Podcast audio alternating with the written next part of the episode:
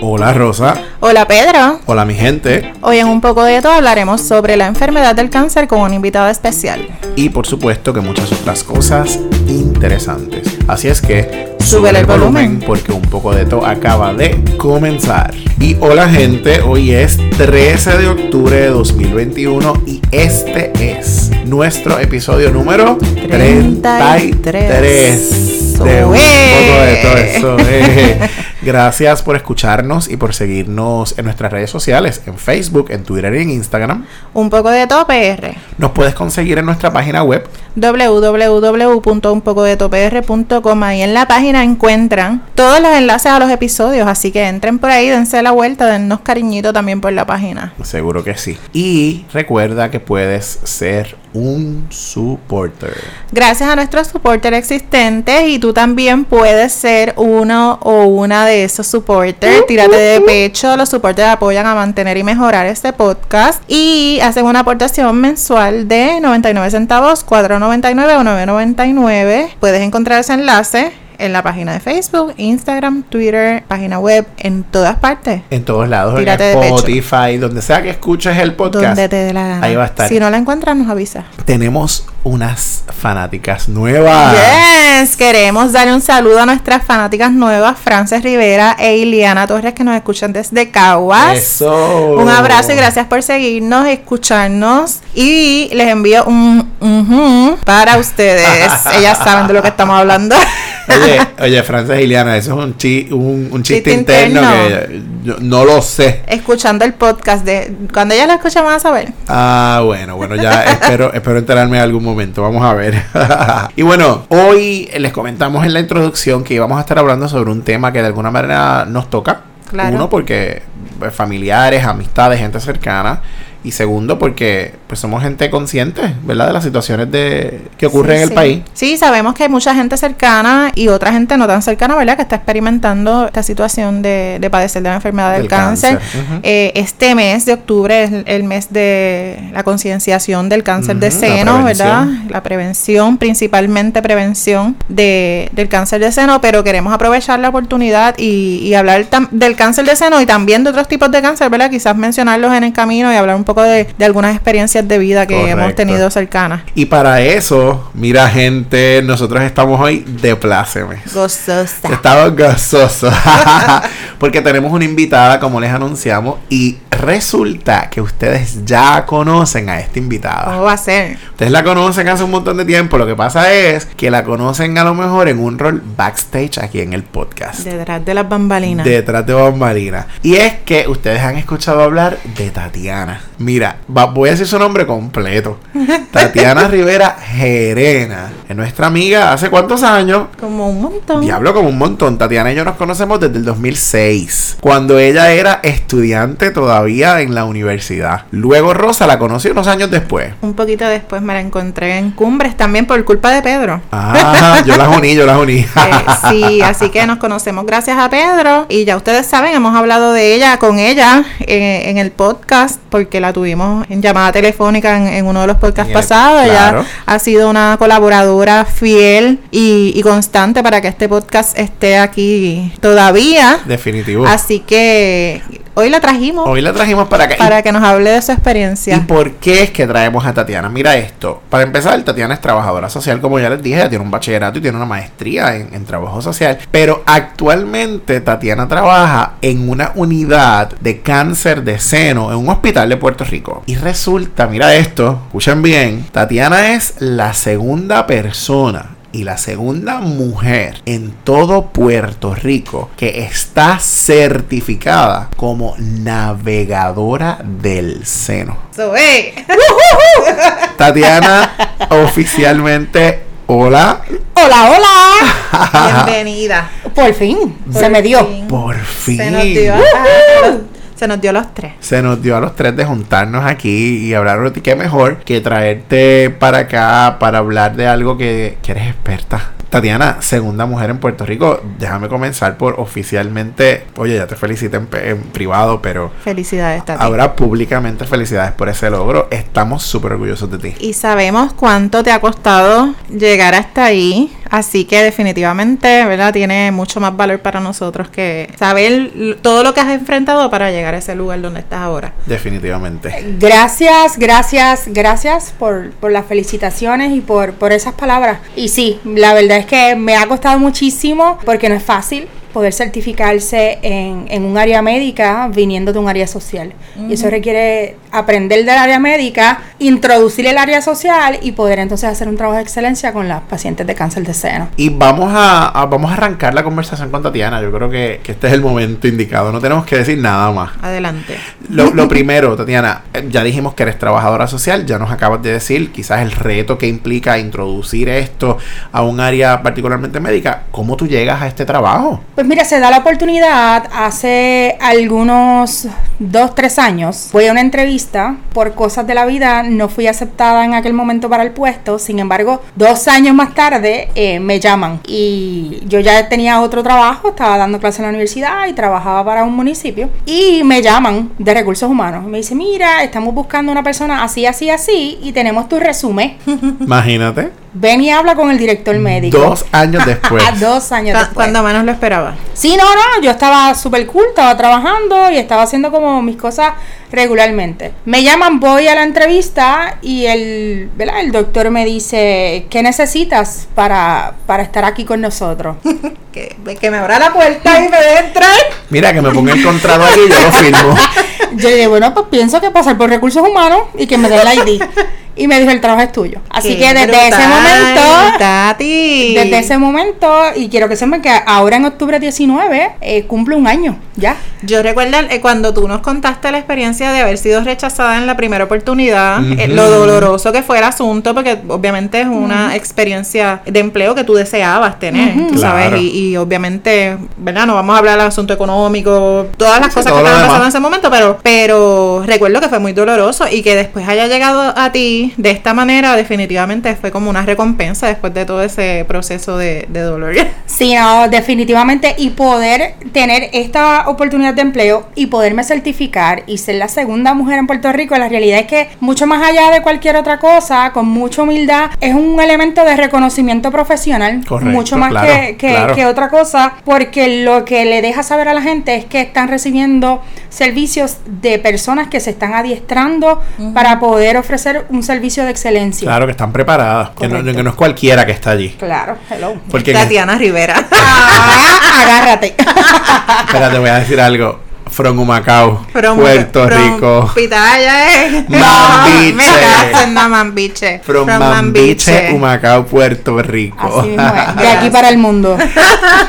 Una boricua en el mundo, mira. Una boricua en el mundo. Como la Mira, hemos encontrado. Matamos tres pájaros de un tiro. Que Ahí Tatiana venga a hablar del tema y mira la boricua en el Y mundo. retomamos la boricua en el mundo. Bueno, Tatiana, de verdad que agradecemos que estés aquí, que has sacado este ratito para compartir. Te felicitamos grandemente. Así es que eh, vamos a conversar eh, ampliamente sobre, sobre este tema. Lo primero es que, para para poner un poco en contexto, la prevalencia, las estadísticas, ¿cómo está el asunto con el cáncer de seno en Puerto Rico? La realidad es que en Puerto Rico el cáncer de seno va en aumento, ¿verdad? Como todas las enfermedades. Sin embargo, las estadísticas nacionales en Puerto Rico nos cuentan como un país en Estados Unidos. De acuerdo a la, al recurso que tenemos en este momento, dice que en el 2020 más de 2.3 millones de mujeres fueron diagnosticadas con, con cáncer de seno a nivel mundial. Imagínate. Y eh, seis- 685 mil murieron, que eso es un montón de gente. Un montón de Y gente. es como una tercera parte de la gente que fue diagnosticada.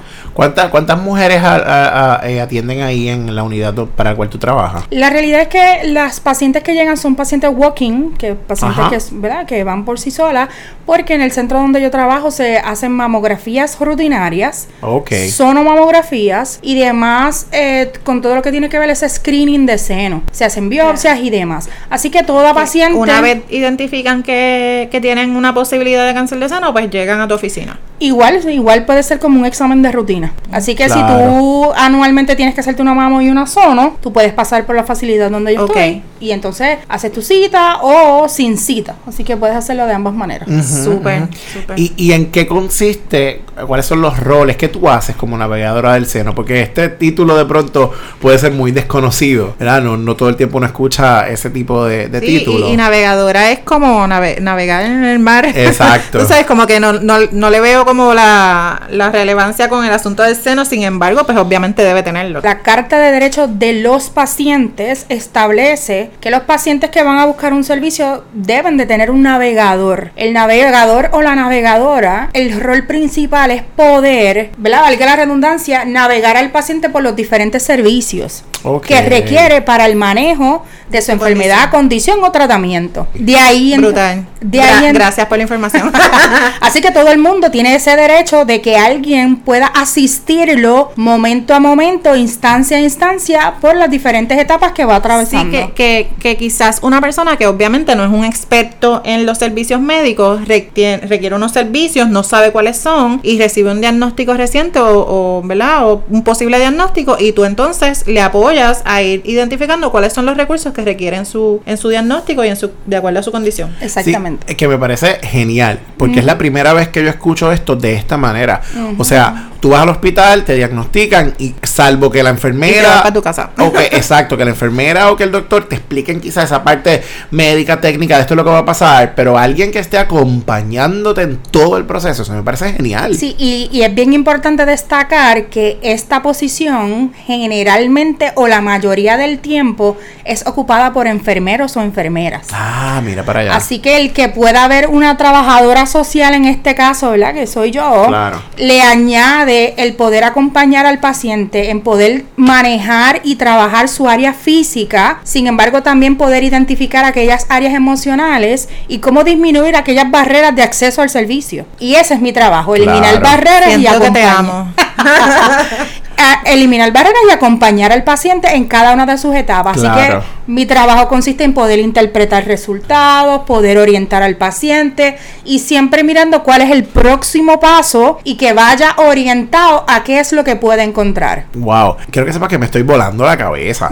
Porque fíjate que me dice, de pronto este puesto lo ocupan enfermera, pero ahora lo estás ocupando tú que eres trabajadora social. Y el trabajo que estás haciendo no se aleja del trabajo social para nada. Definitivamente. Porque tú estás procurando justicia social, derecho, derecho a la salud, Correcto. derecho a la educación, porque estás educando a la paciente también. Así que eso es trabajo social. Claro que sí. En otro, en otro entorno, un ambiente Eh, clínico. correcto. Claro, así que de alguna manera el trabajo social se sigue posicionando, insertándose en espacios de trabajo donde en cualquier lugar hay un elemento social.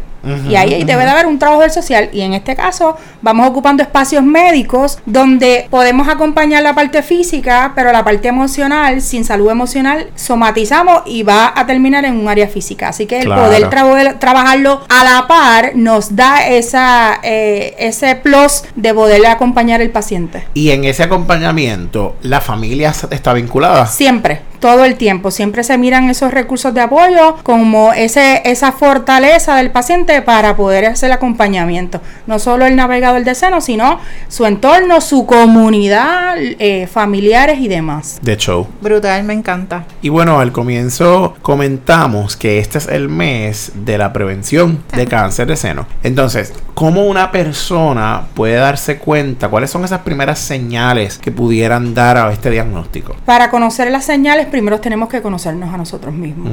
Una de las recomendaciones que se hace es que a partir de los 20 años las mujeres u hombres puedan empezar a tocarse. Y un poquito quizás podemos abundar sobre eso más adelante. Sin embargo, si empiezas a mirar que tienes enrojecimiento en la piel, si, si ves que tienes abultamiento, ¿verdad? Tienes unas pequeñas masitas, unos pequeños bultitos, ve y verifícate. Adicional a eso, si tienes secreciones, ya sean claras o sean amarronadas o tú puedas identificar que pudiera ser sangre, corre a tu médico. Y así demás señales que tú puedas identificar que no van con la norma de la estructura de tus senos. Algo irregular. Algo, Algo que no es normal en tu cuerpo. Por eso, ¿verdad? La, la importancia, como dice Tatiana, de, de tocarse, de reconocer cuál es la estructura eh, natural o normal de tu cuerpo para, para uno, pues, percibir cuando pasan esas otras cosas, ¿verdad? Que, que no son Sí, normales. Sí, sí, ahí la importancia de conocer tu cuerpo. Claro. Definitivamente. Mencionaste mujeres y hombres y eso queremos resaltarlo. Porque eh, al hablar de cáncer de seno la gente piensa que solo las mujeres. No, no, no, para nada. Aunque en menor grado, Hombres también son diagnosticados con cáncer de seno, muy poco común, sin embargo, también ocurre. Así que es bien importante que cuando tú veas que la estructura eh, anatómica de tu mama, de tu seno, como quieras, el nombre que quieras utilizar, puedas ir a tu médico y puedas decir, mira, yo quiero que me hagas una mama, yo quiero que hagas una zona, yo quiero verificar que en efecto todo esté bien, porque hay veces que puede ser nada.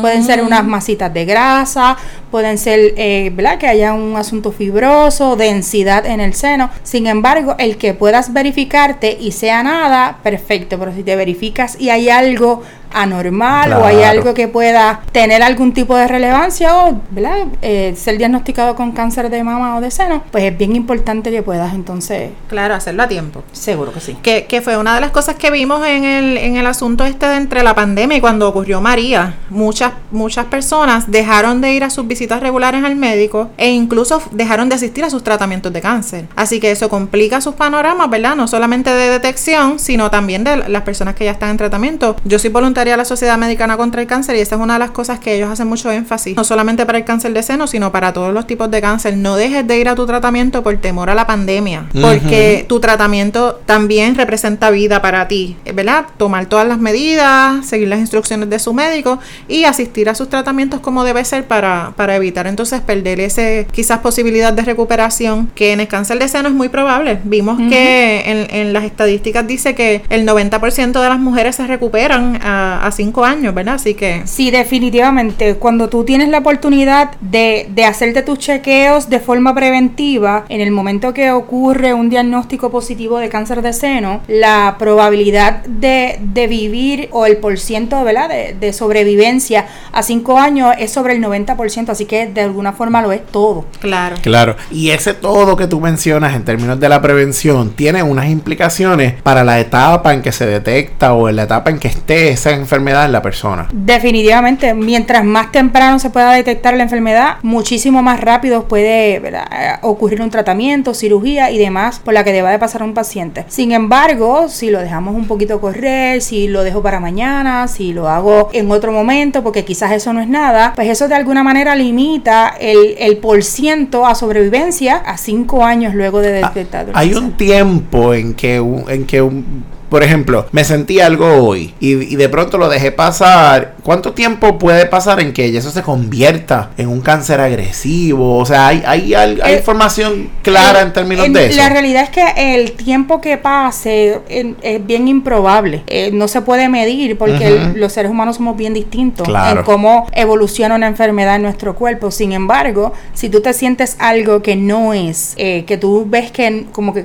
caramba, yo esto no lo sentía en algún otro momento y ahora lo estoy sintiendo, o estoy teniendo la piel escamosa, o estoy teniendo un enrojecimiento, o tengo el pezón hundido. Cuando logras identificar ese tipo de cosas, la próxima cita, para cuando te den la próxima cita, no, no debe de correr mucho tiempo, ni un mes, ni dos meses, ni tres meses, sino que debe ser como, me sentí esto, lo próximo es una llamada a Al mi médico. primario o al ginecólogo, para entonces que te hagan un examen clínico. Claro, Seguro. y yo pienso que la pre- lo que argumenta Pedro tiene que ver con, con quizás el temor de que el cáncer pueda metastizar, ¿verdad? Que, que se, vuel- se vaya a mover, el esperar permita que el cáncer se desarrolle y que se mueva a otras, ¿verdad? Otras partes de- del cuerpo, que es lo que escuchamos por ahí, ¿verdad? Que a lo mejor no todo el mundo tiene como la idea clara de, de cómo se ve, pero obviamente si se complica la cosa, podemos ver un cáncer que se pueda mover, que no pasa en todos los casos. Decir mover es una palabra, ¿verdad? Más, más en arroz y habichuela, pero no es como que se va a mover así, ¿verdad? Tiene un, un ciclo para que eso ocurra, pero se puede mover a otra parte de tu cuerpo. Así que eso es lo que no, ¿verdad? Lo que se busca que no ocurra.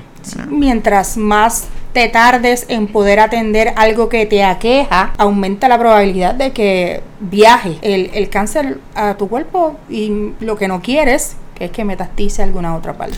Ahorita nos mencionabas que, a- que del seno puede correr, por ejemplo, si está en un seno, pudiera correr al otro seno y posteriormente a los órganos. ¿Cuál es ese orden? ¿Por, por qué órganos puede correr? Sí, eh, oncológicamente eh, se le- llama el curso natural de la enfermedad. Si el cáncer va a metastizar, no es que es lo que ocurre, eh, sino que si, si va a metastizar a algún lugar, en el cáncer de seno, principalmente metastiza a cuatro lugares, que es cabeza, pulmón, hígado y hueso. Dijiste que el de la cabeza es el más peligroso o el más mortal. Por, Sí, por la realidad es que en la generalidad de los cánceres, el de cabeza es uno de los más eh, mortales. Por dónde está ubicado, por si se puede o no se puede operar y demás detalles que son... Sí, muy, Sí, muy médico, pues, muy eh, médico. Claro, Sí, importante. sí. Sí, sí. Yo, yo pienso que, que nuestro interés aquí no es, ¿verdad? Como a veces dice Pedro, disertar del tema, pero Claro. sí traer un poco en, La realidad. Ajá, en contexto lo que, lo que ocurre, que la gente lo sepa, que, que lo digiera, ¿verdad? Fácilmente y que pueda tomar acción, ¿verdad? Eh, tomar esas medidas preventivas, hacer todo lo que tenemos que hacer. Yo pienso que lo más importante aquí es conocer nuestro cuerpo, no solamente en el cáncer de seno, sino en todos los tipos de cánceres, porque hemos visto el caso de, de ¿verdad? una persona muy cercana que lo detectó porque cuando comenzó a tocar su cuerpo se dio cuenta de que había unas cosas raras que eh, o distintas que podía palpar en su cuerpo y ahí pues, ¿verdad? Lo, lo llevó a tomar acción y, y definitivamente pienso que esa hizo la diferencia entre la vida y la muerte, ¿verdad? Definitivamente hace toda la diferencia. Yo pienso que, que es bien importante resaltar el que hay que dejar de tenerle miedo al cáncer y que el tratamiento puede ser muy costoso. En efecto, los tratamientos de cáncer son muy costosos. Sin bueno. embargo, Ujú, ujú. eh, parte de la navegación de un paciente cuando es diagnosticado, hay asociaciones, hay fundaciones que donan dinero eh, Ujú. para poder cubrir unos copagos que quizás tú no puedas eh, Claro. tener en el momento. Así que por miedo mucha gente se queda sin poder hacerse sus chequeos y demás. Sin embargo, eso hace toda la diferencia del mundo cuando podemos agilizar o cuando podemos priorizar nuestra salud y más como un mes de octubre que está en todas las redes, en la televisión. En todas partes. El bombardeo de tócate, cuídate, ve, verifícate, ve y chequéate. Así que eh, nunca es tarde, siempre es una buena oportunidad para ir a hacerte tus exámenes de rutina y más si eres mujer, que puedas ir a hacerte una sonomamo o una mamografía para que puedas identificar que todo esté en orden en el 2021. Cuando hablamos de, de los altos costos, ¿verdad? Siempre se habla, pero en arroz y habichuela, ¿cuánto cuesta una quimioterapia, por ejemplo? No, es muy costoso, muy costoso. Estamos hablando de- Sí, no, no. Hay, por ejemplo, hay medicamentos que pudieran costar 20 mil, 25 mil dólares un pote de pastillas. Correcto. Wow. Lo- lo- Es mucho, sí, no, es mucho dinero. Pero hay una unidad que es la unidad catastrófica. Una vez tú eres diagnosticado con cáncer de seno y puedes Con ser cualquier parte cáncer. con cualquier cáncer, exacto. Puedes aspirar a tener esa cubierta catastrófica o la cubierta especial y eso te cubre tus tratamientos, te cubre tus visitas, no requieres de referido o de autorizaciones complejas para estudios durante tu tratamiento porque eso ya está dado y te lo están dando. Así que yo pienso que a mayor información que la gente tenga sobre, sobre conocer las cubiertas de sus planes médicos también propicia que también la gente pueda hacerse sus chequeos anuales. Claro. Así que Sí, porque ese es uno de los temores más grandes, que me digan, ah, tengo que pagar un deducible de, qué sé yo, 500, 600, 700 de un golpe cada vez que vaya. Y de pronto, pues si tú dices, tengo una cubierta catastrófica que me cubre la diferencia de lo que mi plan médico no paga, pues entonces puedo descansar un poco en que, ¿verdad? No me, no me tengo que preocupar tanto por el asunto económico. Siempre hay unos gastos e implica unos gastos adicionales a los familiares, porque de pronto el familiar no es el que está enfermo pero tiene que ausentarse a su trabajo, Sí. ¿verdad? Este, así que hay unas implicaciones económicas y, y emocionales en la familia también. Sí, ahorita Rosa mencionó que teníamos una persona cercana. Yo creo que este es el momento en que lo, en que lo puedo mencionar. Ustedes saben, lo habían mencionado en otro episodio anterior. Wilfredo Román, mi hermano, tuvo cáncer hace un año, básicamente. Y en una conversación muy reciente con él, a propósito, ¿verdad? Yo le menciono, mira, vamos a estar hablando del cáncer en el podcast, etcétera. Primicia, porque nadie se entera del tema antes de.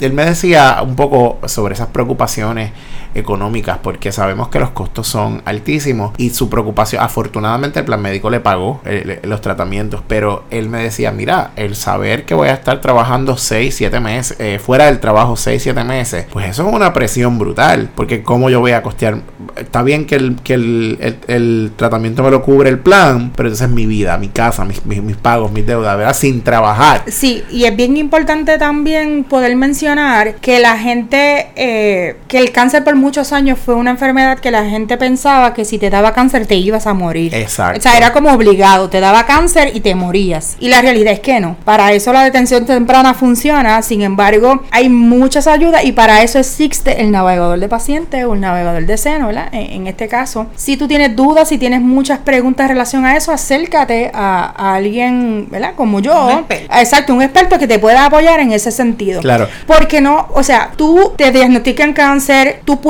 ir a trabajar, no es que tienes que... Las particularidades de cada cual ¿verdad? se atienden en el momento. La gente recibe quimio y sigue trabajando. Eh, la gente va y recibe quimio y hay días que te sientes cansado, no vas a trabajar por los efectos secundarios. El manejo del cáncer es distinto al catarro, a la diabetes. Sí, sí, entiendo.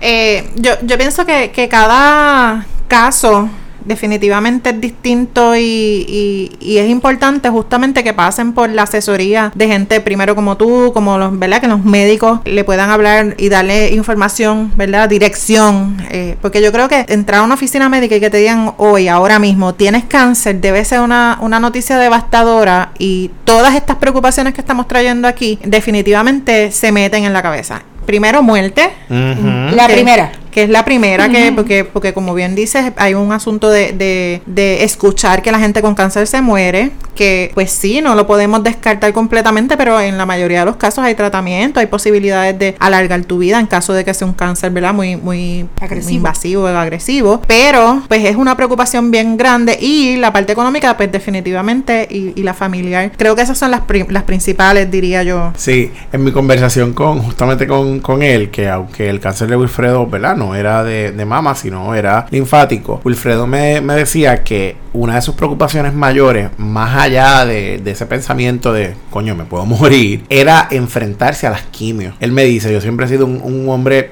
saludable, hago ejercicios, estoy en peso, pero saber que me van a meter un químico a mi cuerpo, eso le provocó como mayor ansiedad. Y, lo comento porque te quiero preguntar, en tu experiencia con, estas mujeres, ¿ha operado un poco así? ¿Has sentido eso? Sí, sí, y pienso que, que cuando no conocemos a lo que vamos, siempre existe ese temor. Claro. Sin embargo, el podernos educar eh, los efectos secundarios son efectos secundarios, Y hay unos efectos secundarios generales que le pudieran dar a todo el mundo, sin embargo nuestro cuerpo responde muy distinto al, al, otro, En un asunto de la quimio, pues quizás por lo agresivo, porque la gente piensa que la quimio solo es perder el pelo y no necesariamente. Y, y en la experiencia, ¿verdad? Respondiendo a tu pregunta, si me preguntan, ¿se me va a caer el pelo? No se me va a caer el pelo. ¿Cuáles son esos cambios que puedo empezar a experimentar? Y para eso entonces está, ¿verdad? Eh, mi trabajo, para poder orientar a esa paciente, para poder decirle cuáles pudieran ser los efectos secundarios generales que pudieran ocurrir. Pero es bien importante que sepamos que no todas las quimios y no todos los tratamientos para el cáncer tumban el pelo. Sí, a Wilfredo se le cayó, se le cayó todito.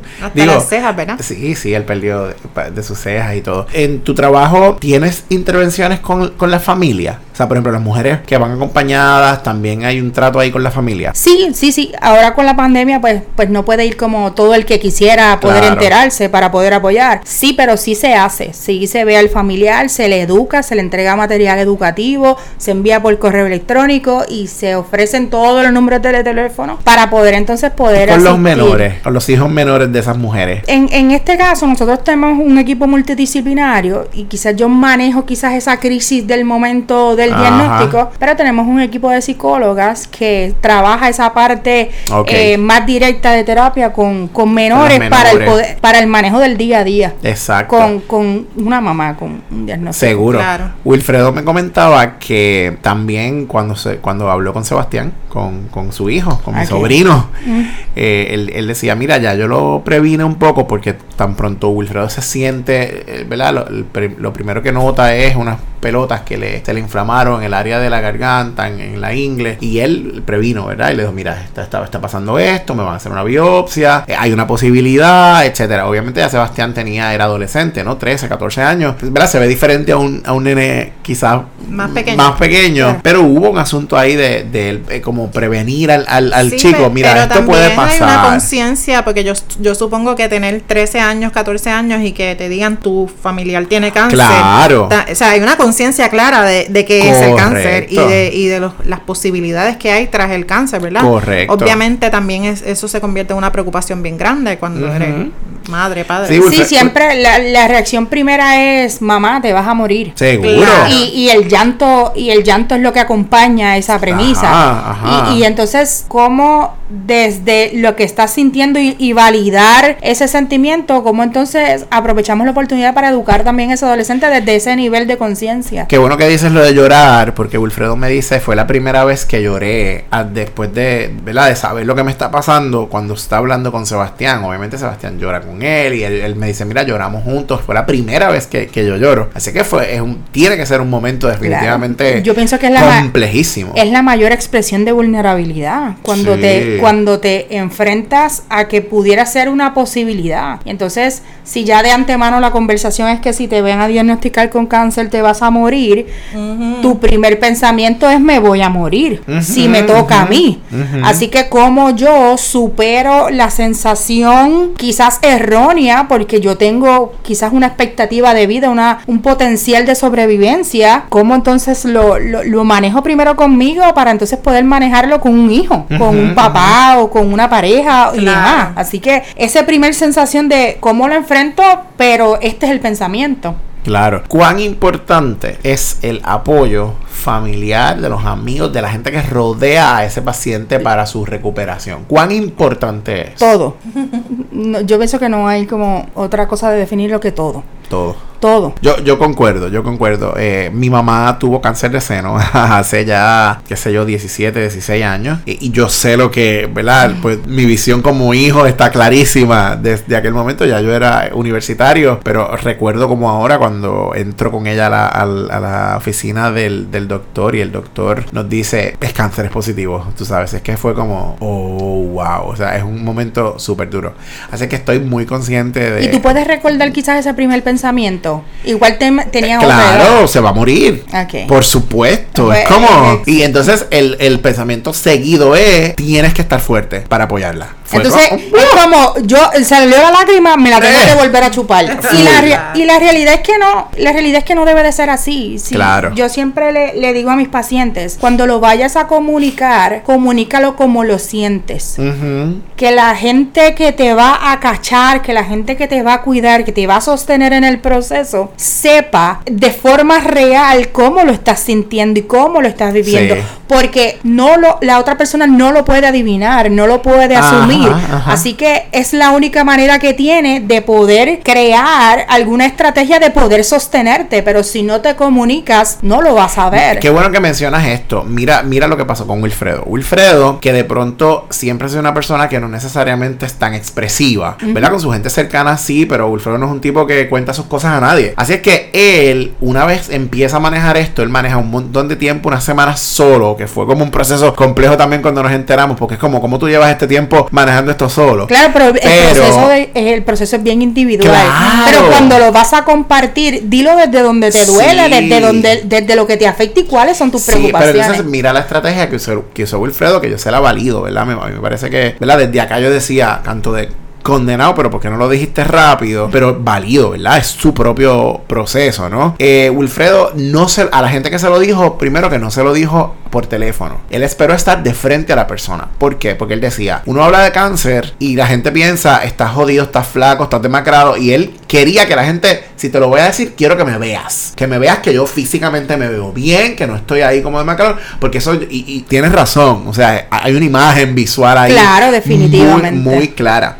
Y lo otro es, relacionado a la pregunta que te hice anterior del apoyo familiar, Wilfredo sintió muchísimo apoyo de su hermana, principalmente, que es quizás su familiar más cercano, su mamá. Él, no, no, no se lo dijo a su mamá, su mamá tiene sus propias situaciones, así que él no quería de alguna manera tampoco descontrolar a su mamá. Y la gente cercana, ¿verdad? Yo, yo, eh, eh, Yari y Aurea, que son Henry, que somos, ¿verdad? Como su círculo también más cercano, él, se, él en algún momento se, se tiene que empezar a, a, dejar apoyar. Y digo se tiene porque no le costó más remedio, claro. pero, pero, a su propio ritmo, tú sabes. Y nosotros le decimos, mira, nosotros estamos aquí para ti, está bien que no nos lo dijiste, pero pues igual sabes que estamos aquí para ti. Y relacionado a la parte económica, él identifica, mira, mi hermana está ahí, mi hermana a lo mejor económicamente me puede apoyar y se puso a disposición, pero también en un momento dado él dijo, pues no es justo que mi hermana corra con todos mis gastos durante todo este tiempo y nosotros le estamos diciendo, Fredo, vamos a abrir un GoFundMe, vamos a hacer algo porque requieres, requieres apoyo. Y finalmente él dice, ok, me voy a dejar apoyar. Y en ese momento, él en algún momento me dijo, eh, me, dice, estoy abrumado. O sea, porque el, apoyo fue tan brutal que se siente, eh, ¿verdad? Él se abrumó. Porque decía, o sea, gente que, que no me conoce, que los quiere a ustedes, que son amigos de ustedes, que a lo mejor no me conocen a mí, pero a través de ustedes me están enviando esas vibras,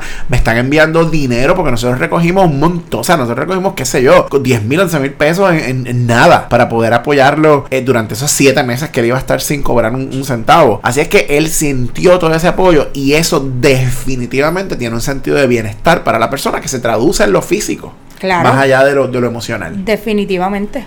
Todo, todo lo que tú puedas emocionalmente manejar en un proceso de tratamiento como lo es el cáncer, definitivamente va a rebotar en un efecto físico positivo. Y de hecho, él me dice, Wilfredo me dice, yo dejé mi orgullo para poder admitir y aceptar ese apoyo de la gente. Sé que emocionalmente él me dice, yo soy una persona diferente, ahora yo miro la vida de otra manera, ahora yo puedo apreciar eh, la vida justamente, aunque él no tenía adicciones, él no fuma, él no bebe, él no consume drogas, así es que él tiene una vida o tiene una vida saludable, ¿no? Se alimenta bien, él hace ejercicio, así es que... Sí, que, que es la persona que menos tú te imaginas que va a tener un padecimiento de cáncer de ese tipo. Oh, claro, definitivamente. Tú no lo esperas. Digo, nadie lo espera. Definitivamente. Pero, tú sabes Pero ahora él, pues, pues ve, ve, ve la vida diferente. Aunque él dice, mira, aunque veo la vida con otros ojos, pues, pues pienso en que hay que disfrutársela más algo súper importante que él me dice es que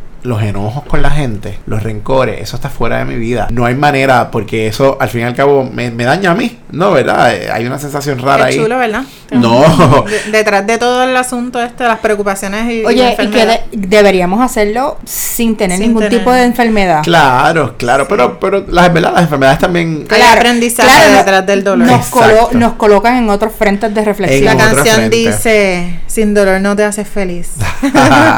sí, sí, sí. Y entonces, ¿qué quería preguntarte, Tatiana, la parte espiritual. Eh, ¿Se trabaja? ¿Es parte de lo que a esas mujeres se les habla? ¿Cómo, cómo opera el asunto? La realidad porque, es que, porque yo sé, perdona, que muchas veces el asunto científico, científico versus, versus el espiritual pudieran estar encontrados por eso lo traigo. Sí, eh, las religiones y la manera de fomentar la espiritualidad es como tan diversa como la cantidad de seres humanos que hay en el mundo. Así que eh, mi acercamiento siempre es a, que mire la, la, espiritualidad como, como esa pieza de fortaleza en el proceso. Como la vayas a fomentar o la vayas a trabajar en beneficio para ti, que lo hagas. Ya sea que creas en lo que creas. Ajá. Dándole la oportunidad a la, a la persona que, que escoja cómo fomentarla y no sea que algo desde mi posición de trabajadora social, navegadora, sea algo impuesto que, ah, esto es lo que me va a funcionar porque es lo que ella me está... o, que dejar de iglesia. Claro, o esto es lo que ella me está recomendando, sino que eso que te ayuda, eso, eso, eso que va intrínseco contigo, esa,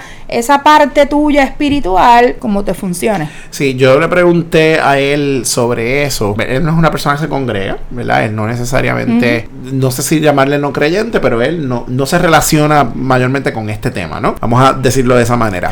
Sin embargo, él me dice, mira, yo creo en la ciencia, la ciencia me, me curó, me apoyó, pero yo nunca renegué de toda la gente que oró por mí y que, y que me decía, voy a orar por ti. Él decía, claro que sí, ora por mí. Claro, porque... Yo lo recibo. Claro, porque es una demostración de amor. Yo pienso que, yo pienso que tú puedes... Claro si tú, tú puedes ser una persona atea y diagnosticada con cáncer y yo quizás te digo, mira, voy a orar por ti. Es la, es la forma en que yo te estoy diciendo, mira, te amo, estoy aquí para ti, quizás no estoy de cerca, pero es la manera en la que yo puedo eh, acercarme o acercarte a mi creencia para que sea de bendición para ti o, o- o como sea que lo quieras llamar. Claro. Y a lo mejor no te puedo apoyar de otra manera, pero, pero, pero esta es mi Claro. manera de apoyar. Seguro que sí. Eh, el asunto de la espiritualidad siempre, ¿verdad? En todos los, en todas las áreas, eh, las personas que cultivan la espiritualidad tienen una fortaleza y eso es importantísimo Mm. eh, identificarlo y decir, mira, si a esta persona esto le funciona, pues qué bueno, vamos a trabajar con eso. Así que definitivamente le veo mucho valor. Seguro que sí. Adicional a que hay que, que buscar que la gente quizás fomente esa área, pero hay que tener mucho cuidado porque hay un elemento ético también envuelto en Ah, eso. claro. Un poco para... Oye, pues claro. Por supuesto. Así que- Por supuesto. Es que de pronto no vas a convertir la, la oficina en un culto, una iglesia, tú sabes. No, no, porque éticamente aunque la no es. persona, Claro. aunque la persona le sea importante, pues se reconoce Claro. esa importancia, Seguro. se abraza el asunto, pero no es que vamos a hacer un culto en la Claro, se la utiliza, se utiliza ese recurso, porque eso es un recurso, una fortaleza del participante, ¿verdad? Se utiliza eso Claro, como dan- parte del con plan. los profesores Tatiana Rivera y Pedro Rodríguez ahora aquí dando una clase se de código de utiliza parte del plan porque es una fortaleza de la persona. Oye, no es Claro. que uno lo va a traer Y que la estrategia de, de cómo puedes utilizarla eh, es la misma para todo el mundo. Exacto. Desde nuestro rol como trabajadores Por sociales. supuesto, por supuesto. Sí, sí, sí, sí, sí. Esta conversación ha sido súper genial y para ir ya redondeando y aterrizando este avión, como Tatiana dice en otros momentos, eh, Wilfredo me, me hablaba un poco sobre el servicio que recibió. Yo le pregunté, mira, ¿y, y el servicio? Él me dice que él no se queja del hospital, de los servicios del hospital, ¿verdad? Ningún hospital es perfecto, hay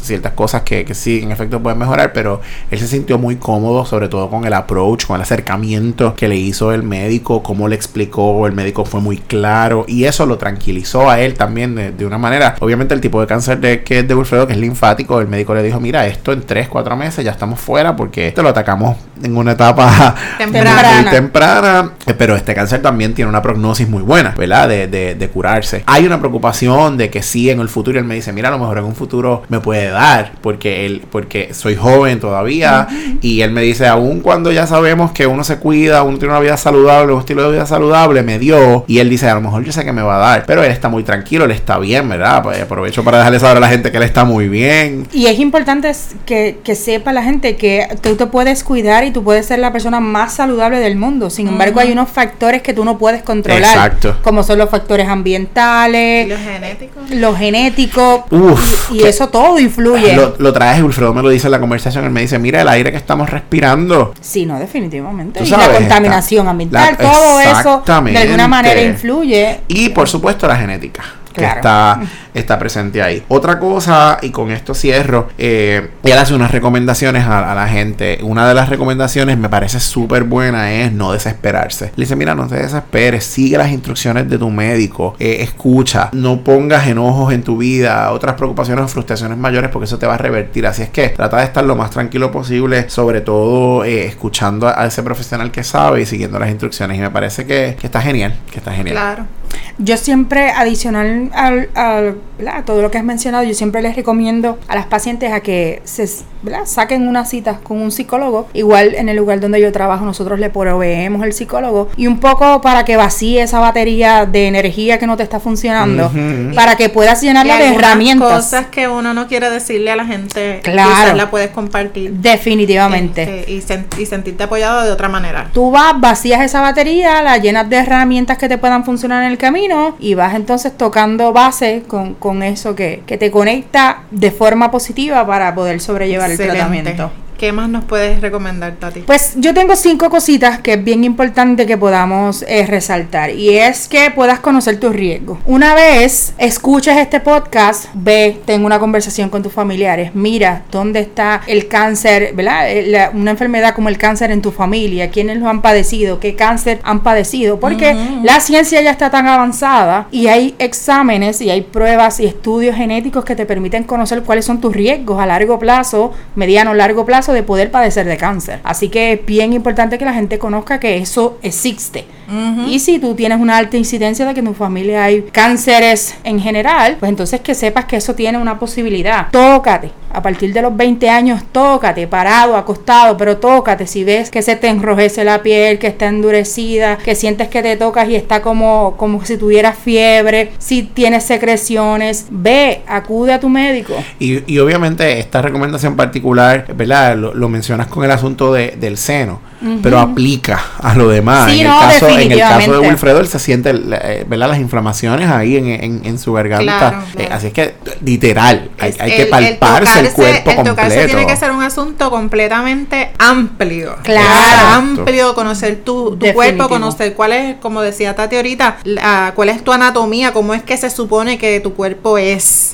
Y todo lo que ya no, ¿verdad? Cambia de una manera quizás que, que tú puedes reconocer que no es normal en tu cuerpo, pues entonces es importante traerlo a tu médico, ¿verdad? De inmediato, lo más pronto posible, para entonces identificar qué está pasando. Con tocarte viene el que puedas conocer la apariencia de tu cuerpo. ¿Qué, qué traes contigo? No necesariamente las libras de más, porque eso lo, lo sabemos.